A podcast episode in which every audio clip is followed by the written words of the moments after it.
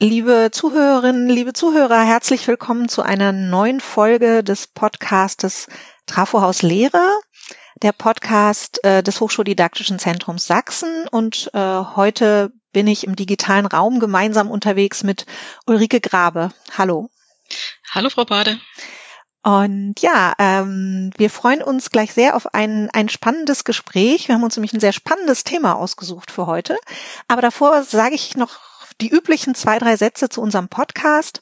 Wir haben uns überlegt, diesen Podcast Trafohaus Lehre ins Leben zu rufen, weil wir gerne Lehrenden, aber auch Studierenden, anderen in der Hochschule Tätigen die Chance geben möchten, sich so en passant und nebenbei ein bisschen zu lehrspezifischen, hochschuldidaktischen und mediendidaktischen und medienbildnerischen Themen ähm, zu informieren deswegen so ein ganz kurzes, knappes Format. So eine Podcast-Folge dauert auch nicht länger als maximal eine halbe Stunde. Und der Titel kommt daher, dass das Hochschuldidaktische Zentrum äh, Sachsen sein Zuhause im Trafohaus auf dem Campus Janallee hier in Leipzig hat. Ich sitze mich in Leipzig im Moment und ja, eigentlich sitzen wir alle dort in unseren Büros und arbeiten oder machen dort Workshops im Seminarraum. Wir sind im April 2020, da ist die Situation ein bisschen anders. Äh, wir alle sind aus dem Homeoffice unterwegs und dementsprechend sitze ich auch mit Ulrike Grabe jetzt nicht nett beisammen in diesem Trafohaus, sondern äh, sie sitzt in Halle und ich sitze eben in Leipzig, beide im Homeoffice und äh, wir machen das alles ganz digital. Und ja, mein Name ist Claudia Bade und ich leite die Geschäftsstelle des Hochschuldidaktischen Zentrums Sachsen. Wie schon erwähnt, heute ist äh, Ulrike Grabe dabei. Ulrike Grabe ist Juristin und Wirtschaftspädagogin und hat ganz viel Erfahrung in der Medienbildung, vor allem in rechtlichen Aspekten. Und das sind ja Aspekte, die uns auch gerade sehr, sehr umtreiben, äh, wie in Hochschule und ihr Schwerpunkt ist die Hochschule, aber auch die Lehrerbildung und Lehrerweiterbildung, was dort überhaupt zum Thema Datenschutz so unterwegs ist und auf was man da achten muss. Ähm, mein Lieblingsversprecher vor einigen Tagen beziehungsweise Verschreiber war, dass ich nicht Datenschutz, sondern Datenschatz geschrieben habe. Also Daten können ja auch zu einem Schatz werden. Und darüber wollen wir ein bisschen reden heute. Als erstes würde ich aber Frau Grabe bitten, um sich vorzustellen, was ihr so besonders wichtig ist und warum sie besonders gerne lehrt und unterrichtet und was ihr in der Lehre so wichtig ist. Das ist eine sehr interessante Frage und erstmal äh, noch vielen Dank für die Einladung zu dem Gespräch. Ähm, was finde ich in der Lehre besonders wichtig? Auf alle Fälle den Kontakt zu den Studierenden, also zu den Lernenden und äh, den quasi von meiner Seite die Unterstützung beim Kompetenzerwerb, sage ich mal. In dem Zusammenhang auch, äh, und das bringt uns dann vielleicht auch zu dem Thema ein bisschen hin, eine transparente Kommunikation, insbesondere der Erwartungshaltung und wenn es jetzt um digitale Lehre geht, auch äh, transparente Kommunikation der eingesetzten Tools, äh, der Plattformen etc., ähm, um da entsprechend Klarheit zu schaffen. Okay, vielen herzlichen Dank. Ja, und äh, Transparenz und Kontakt sind natürlich im Moment auch ganz wichtige Themen und mit Sicherheit kommen wir zu der Transparenz auch noch, wenn wir jetzt über den Dauerbrenner Datenschutz ein bisschen reden wollen. Im Moment äh, sind die Stolpersteine ja vielleicht noch ein bisschen reichlicher oder andererseits Vielleicht ist es auch nur so, dass uns die Stolpersteine oder die Achtungsschilder im Moment mehr auffallen, die der Datenschutz uns, äh, der die Datenschutz, Datensicherheit und sowas auch auch bieten. Ähm, was sind denn die wichtigsten Aspekte Ihrer Meinung nach, auf die Lehrende aktuell achten müssen? Ganz grundsätzlich gesprochen eigentlich, dass man nicht vergessen sollte, dass es das Datenschutzrecht noch gibt. Also nur weil wir gerade eine ähm, sehr spannende Situation durchleben, heißt es nicht, dass es plötzlich außer Kraft gesetzt ist und es gelten die gleichen Regelungen wie im Normalbetrieb auch. Das heißt, ähm, bevor ich ein digitales Tool einsetze, muss ich äh, entsprechend schauen, dass die, die Regeln der Datenschutz, ja, Grundverordnung im einen auf, äh, von europäischer Ebene und der anderen Datenschutzgesetze ähm, auf Landesebene eventuell ähm, eingehalten werden. Ein wichtiger oder mir ex explizit wichtiger Grundsatz dabei ist zu berücksichtigen, dass ich für eine Datenverarbeitung von personenbezogenen Daten immer ähm, ein Recht, ja, eine rechtliche Grundlage brauche, einen Rechtmäßigkeitsgrundsatz dafür. und den muss ich erstmal finden, sozusagen. Sei das eine Einwilligung, sei das eine gesetzliche Grundlage. Und von da ausgehend kann ich erstmal weiterarbeiten. Und holt sich die jeder Lehrende einzeln von seinen Studierenden ab? Also Studierende an Hochschulen haben ja bei ganz verschiedenen Dozenten äh, Lehre, auch jetzt im digitalen Raum. Äh, wie, wie ist das so ganz grundsätzlich geregelt? Muss sich die jeder Dozent eben von jedem Studierenden holen oder, oder wie ist das? Ähm, wenn wir jetzt über Einwilligung sprechen, ist das im Bereich der Lehre gar nicht so einfach. Ähm, Im ja, Begriff Einwilligung steckt quasi äh, immanent schon der Begriff der Freiwilligkeit mit drin. Das heißt, Einwilligungen können nur rechtmäßig eingeholt und abgegeben werden, wenn die freiwillig erfolgen. Das heißt, ich darf nicht in einer Situation stecken, wo ich mich gezwungen fühle, wo ich befürchten muss, dass ich Nachteile erleide, wenn ich nicht einwillige.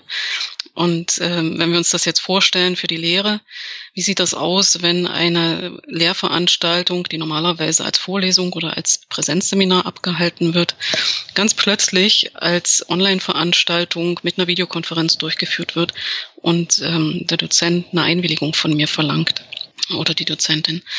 Ähm, kann ich tatsächlich freiwillig entscheiden, daran teilzunehmen oder nicht, ohne befürchten zu müssen, dass ich da Nachteile erleide, wenn ich nicht einwillige. Und ähm, ja, die Dozenten müssten diese Einwilligung einholen, vorausgesetzt, dass diese eben freiwillig erfolgen kann. Und äh, wenn ich jetzt aber mir das so ein bisschen überlege und Sie von der Freiwilligkeit sprechen, dann fällt mir natürlich sofort als Mensch, der viel in Hochschule unterwegs ist, ein, da hängt ja manchmal sowas wie eine Prüfung und sowas dran. Ist dann diese Freiwilligkeit noch gegeben oder werde ich jetzt zu kleinteilig, wenn ich sage, na ja, ich willige da nicht ein, weil ich das nicht möchte, dass ich da irgendwie so einer Sache, ja, zu so einer Sache einwillige, ist es schwierig, weil da der Dozent ja auch vielleicht derjenige ist, der von mir die Einwilligung verlangt und der mich dann auch prüft? Genau, das ist ein Knackpunkt an dieser Stelle. Also wir haben auf der einen Seite das Datenschutzrecht genau mit diesem Aspekt, den Sie gerade genannt haben.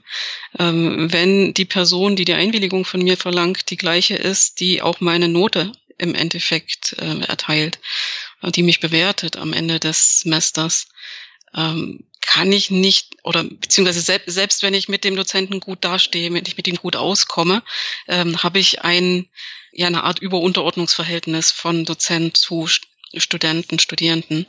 Ähm, und es kann sein, dass dann jemand befürchtet, zu Recht oder zu Unrecht, dass ihm Nachteile entstehen könnten, wenn man die Einwilligung eben nicht erteilt. Entschuldigen Sie, wenn ich dazwischen frage, wer könnte denn dann um so eine Einwilligung bitten? Die, der Studiengangsleiter oder Leiterin oder die Fakultät oder wer es besser ist, macht gleich die Hochschule sozusagen? Ähm, das ist das, das trifft genau den Punkt, den ich jetzt anfügen wollte. Es geht ja dabei nicht nur ums Datenschutzrecht, sondern auch um äh, eine Studiengangsorganisation. Wie ist das eigentlich in den Studien- und Prüfungsordnungen vorgesehen?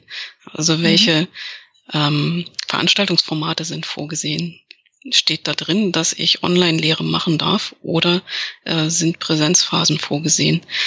Ähm, das Beste wäre natürlich, wenn diese entsprechenden Formate, auch für Prüfungen zum Beispiel, schon explizit in den Prüfungsordnungen, in den äh, Studienordnungen vorgesehen wären. Äh, jetzt ist das natürlich im Augenblick nicht wirklich der Fall. Ich glaube, da sind wahrscheinlich irgendwie so, ich würde mal schätzen, ohne dass ich da eine Zahl habe, es ist eher ein kleiner Bereich von Studiengängen, die das schon explizit vorgesehen ja, haben. Insbesondere wenn wir jetzt auf äh, übertragen, also Videoformate schauen, äh, Live-Videokonferenzen, an denen aktiv teilgenommen werden soll. Ähm, man muss sich hier tatsächlich fragen, wenn, wenn ich keine Einwilligung dafür freiwillig bekommen kann, und das ist offenbar, scheint nicht der Fall zu sein, ähm, eine Hochschule kann das auch nicht per se verordnen, ihr habt jetzt alle freiwillig einzuwilligen. Es äh, mhm. liegt in der Natur der Sache, dass ich sowas nicht anordnen kann. Muss ich entweder die rechtlichen Grundlagen dafür schaffen, kann ja die Hochschule auch okay. machen, ähm, oder ich biete Alternativen. Also ja, ich kann die Veranstaltung so durchführen wie geplant und diejenigen Studierenden, die daran teilnehmen möchten in dem Format, können das gerne tun.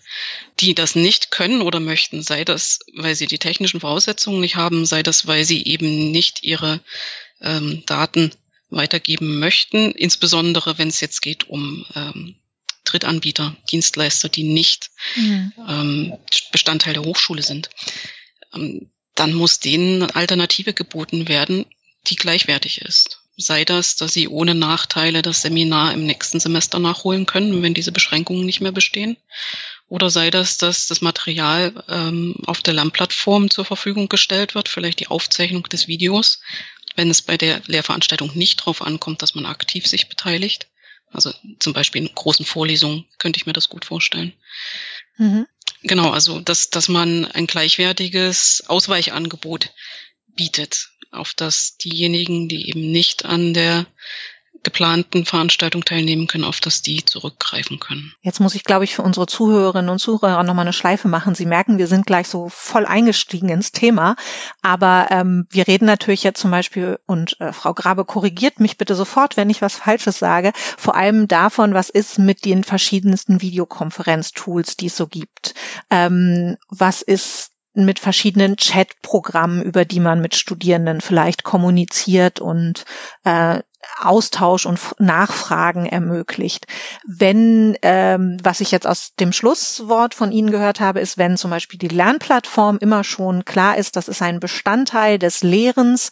Die Lernplattform kann genutzt werden, ohne dass es nochmal eine extra Einwilligung der Studierenden bedarf. Und da kann und muss ich auch davon ausgehen, dass alle Studierenden da einfach ja auch einen Zugang haben.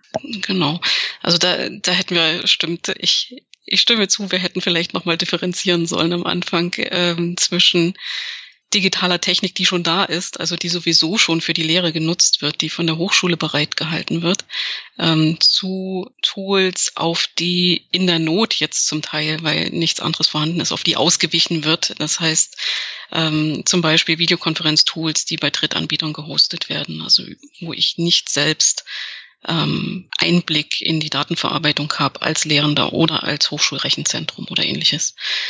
Ähm, wenn wir jetzt über die, die Lernplattform sprechen, dann ist die Bestandteil der Lehre. Dann kann ich auch erwarten, dass die Studierenden die nutzen. Genau, ist ja nochmal ein wichtiger Punkt, auch im Sinne der Chancengleichheit, der Heterogenität von Studierendenschaften, auch in der normalen Lehre, die unter normalen Bedingungen und nicht äh, in Zeiten der Corona-Pandemie stattfindet, dass eben, ja, alles, was es so an, an, an Sachen, die sonst vielleicht im Seminarraum stattfinden, gibt, dass die dann über die Lernplattform abgebildet werden, äh, so dass das auch für alle Studierenden möglich ist, äh, sich diese Informationen zu holen, wenn sie an einer Sitzung nicht in dem Rahmen teilnehmen konnten, ob die Sitzung nun digital oder analog stattgefunden hat. Genau. Ähm, wir sprechen jetzt immer schon über Einwilligung. Ich glaube, das Stichwort so personenbezogene Daten fiel ja auch schon mal oder ist ja auch ein Stichwort, was dann immer äh, viel im Raum ist. Was sind denn solche personenbezogenen Daten überhaupt? Ähm, genau, das ist quasi ähm, der Dreh- und Angelpunkt für unser gesamtes Datenschutzrecht. Also wenn etwas personenbezogen ist, fällt es überhaupt erst in den Bereich des Datenschutzrechts. Wenn es nicht personenbezogen ist, brauchen wir uns darüber zumindest in dem Rahmen erstmal keine Gedanken machen.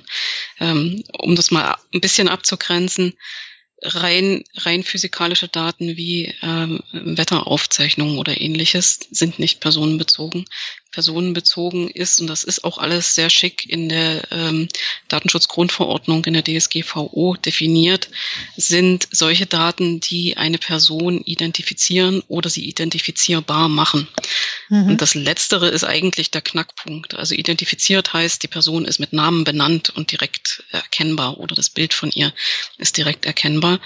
Ähm, der Haken sind tatsächlich die identifizierbaren ähm, Personen, die also über eine Verkettung von Daten mit einem mit einem Umstand, mit einem Fakt in Verbindung gebracht werden können. Sei das über ähm, Standortdaten von, vom Handy, sei das über ähm, ja, über Login-Daten im Internet, über eine Browserkennung, über die MAC-Adresse meines Laptops. Ähm, das mag schwierig sein, die Verbindung herzustellen, aber sie ist herstellbar und das macht diese Daten zu personenbezogenen Daten. Mhm. Also es geht nicht darum, ob ich das herstellen kann, sondern ob es einfach die Möglichkeit gibt. Ne? Also genau. weil das können haben ja viele von uns wahrscheinlich nicht und haben auch überhaupt nicht das Ansinnen, aber so wie das möglich ist. Äh, hat das eine, äh, einen gewissen und einen zum Glück auch sehr hohen Schutz, diese personenbezogenen Richtig, Daten. Genau. Okay. Ähm, Sie sprachen gerade schon die DSGVO an. Können Sie einfach nochmal die war zwar letztes Jahr in aller Munde und ist es jetzt ja auch immer wieder, aber könnten Sie zu dieser Datenschutzverordnung, Grundverordnung noch mal ein paar Sätze einfach sagen, damit jeder das ein bisschen besser einordnen kann und auch vielleicht sein, also Wissen oder Halbwissen noch mal bei einer Expertin checken lassen kann? Was ist denn das überhaupt? Datenschutzgrundverordnung ist äh, eine europäische Verordnung ähm, und europäische Verordnungen haben ähm, die Eigenschaft, dass sie direkt im Inland anwendbar sind. Also sobald die ergangen war, war sie äh, hier wie ein ganz normales Gesetz anwendbar und das heißt, die ganzen Grundregeln zum Datenschutzrecht, die da drin stehen, gelten für uns auch direkt so wie sie da drin stehen. Und es ist für uns ähm, quasi die, die Basis, würde ich jetzt erstmal sagen. Das kann ähm, durch ja, verwaltungsrechtliche Vorschriften angepasst und verfeinert werden, aber im Grundsatz ist ähm, die Datenschutzgrundverordnung jetzt unser, ja, unsere Rechtsgrundlage letzten Endes. Ähm, ich empfehle den Blick da rein. Man kann die auch ganz gut mal lesen. Ähm, die ist relativ neu. Am 25. Mai 2018 ist sie anwendbar geworden. Ähm, das heißt, ein relativ neues Gesetz, eine relativ neue Verordnung und deswegen auch sehr strukturiert und zum Beispiel diese ähm, Definition für personenbezogene Daten, die ich gerade eben genannt habe, die steht explizit dort so drin. Also die kann man nachlesen, falls man das nochmal wissen möchte. Was war das jetzt eigentlich genau, ein personenbezogenes Datum? Und ähm, ist die auch für Nichtjuristinnen und Nichtjuristen äh, lesbar, verständlich oder müssen wir jedes zweite Wort nachschlagen? Ich behaupte ja immer, es ist möglich, ja. Gut. Okay, also dann die große Aufforderung an alle, versuchen Sie es mal, lesen Sie mal rein. Wir werden das natürlich wie immer auch in den Show Notes äh, zu diesem Podcast verlinken, so dass Sie die relativ zügig äh, finden. Ich nutze mal die Chance, ähm, darauf hinzuweisen, man könnte wahrscheinlich zum allein äh, dieser äh, Verordnung äh, eine ganze Vorlesung über ein ganzes Semester oder sogar länger machen. Man, richtig, diese ja. Verordnung füllt wahrscheinlich ganz viele Bücher, Kommentare etc. Wir machen hier nur einen kleinen Podcast. Das heißt, wir können in dieses Gebiet natürlich auch immer nur ein bisschen reinschnuppern und reinschauen und haben in keinster Weise den Anspruch hier äh, innerhalb einer halben Stunde äh, all das äh, diskutieren und ausfüllen und interpretieren und analysieren zu können, was man eben in Kommentaren, in Vorlesungen oder in anderen Veranstaltungsformaten so macht. Und deswegen, ne, also allen, an alle Zuhörerinnen und Zuhörer bitte auch der, der Hinweis von mir oder der Wunsch, äh, erwarten Sie nicht von uns, dass wir die, die Vorlesungsreihe zur DSGVO äh, hier in einer halben Stunde abbilden. Da müssten wir nochmal sprechen, genau. Genau, da müssten wir länger, deutlich, deutlich länger sprechen, glaube ich. Ähm, ich frage nochmal ganz konkret nach, was würden Sie sich dann eigentlich als Juristin wünschen, was in der aktuellen digitalen Situation vielleicht auch ein bisschen anders gemacht werden könnte oder sollte nach diesen ersten Erfahrungen, die ja jetzt manche Fachhochschulen sind seit ja einem guten Monat äh, in der Lehre unterwegs. Die letzten Universitäten in Deutschland sind so ähm, ja mit dieser Woche eingestiegen. Da gibt's ja einiges, was zu beobachten ist. Hätten Sie da Wünsche? Ähm, es war insbesondere in den letzten Wochen, als sich das Problem zuerst gestellt hat, so ein bisschen Aktionismusstimmung, glaube ich, ähm, an den in den meisten nicht nur Hochschulen, also an allen Stellen, wo plötzlich äh, Kommunikation nach online verlagert werden musste, ähm, im Gange, was dazu geführt hat, dass manche Dinge einfach übergangen wurden, die man sonst ruhiger angegangen wäre, wo man sich nochmal einen Kopf gemacht hätte, wie zum Beispiel vielleicht auch die Datenschutzbestimmungen. Und in dem Zusammenhang würde ich mir wünschen oder könnte ich mir vorstellen, dass man, bevor man so eine Entscheidung trifft, ein digitales Tool einzusetzen, tatsächlich kurz innehält. In den seltensten Fällen ist diese Entscheidung eine Leben- oder Todentscheidung, die sofort getroffen werden muss. Dass man nochmal kurz innehält, einen Schritt zurücktritt und schaut, ähm, ist das wirklich erforderlich? Ist dieses Tool wirklich erforderlich, um meine Lehre durchführen zu können? Oder gibt es ein milderes Mittel, was genauso gut geeignet ist?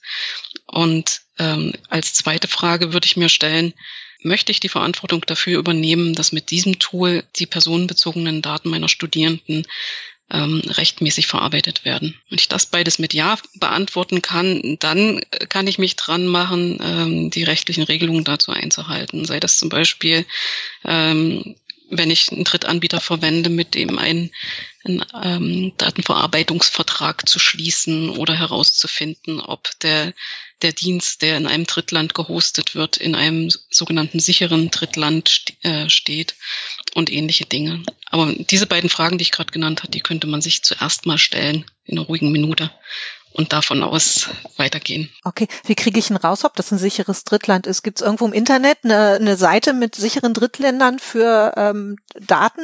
Äh, Gibt es tatsächlich, ja. Ähm, okay, einfach. Dann bin ich gespannt auf die Seite. In, in dem Fall würde ich sagen www.google.de, ähm, um, okay. um eine entsprechende Seite mal zu nennen. Äh, ja, wird zum Beispiel ähm, auch auf der Seite DSGVO-Gesetz unter den Themen mit gelistet. Okay. Ähm, wir können da aber auch gerne eine mal raussuchen und mit verlinken. Super. Mhm. Ähm, ich, ich habe noch zwei Anmerkungen zu dem, was Sie gerade gesagt haben. Also einerseits ähm, für diejenigen, die vielleicht schon andere Folgen dieses Podcasts gehört haben, die äh, sind vielleicht auch hellhörig geworden oder bei denen war auch sofort die Erinnerung da. In dem in der zweiten Folge hat der Thomas Rakebrand nämlich gesagt, äh, er hat so ein Wort, was er immer allen Lehrenden wünscht, dass sie es nicht werden. Das sind nämlich Toolians, hat er die Leute genannt. Also dass man sich von den Tools so abhängig macht, ja, ja. sowohl in der Präsenzlehre als auch in der digitalen Lehre. Und ich finde, das erste, was Sie so ausgeführt haben, passte dazu ganz wunderbar. Wie abhängig mache ich mich von manchen Tools und Instrumenten, von, von Software und Hardware? Brauche ich das wirklich? Also das ist ja so ein bisschen der Hinweis auch wieder, ne, was brauche ich für meine Inhalte, was brauche ich für die Studierenden, damit die lernen können? Äh, brauche ich das Tool wirklich oder ist das nur auch gerade, also mir geht das selber manchmal so, dass ich denke, das ist so was, äh, so ein cooles neues Tool, das will ich mal ausprobieren.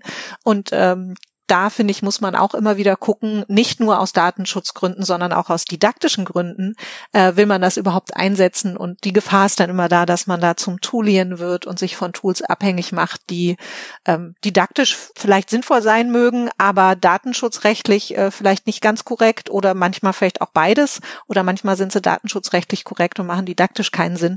Also da kann man ja auch immer noch mal drauf achten. Ich finde das Wort großartig. Ich höre es jetzt zum ersten Mal, aber ich finde es großartig. Tulien trifft es sehr schön.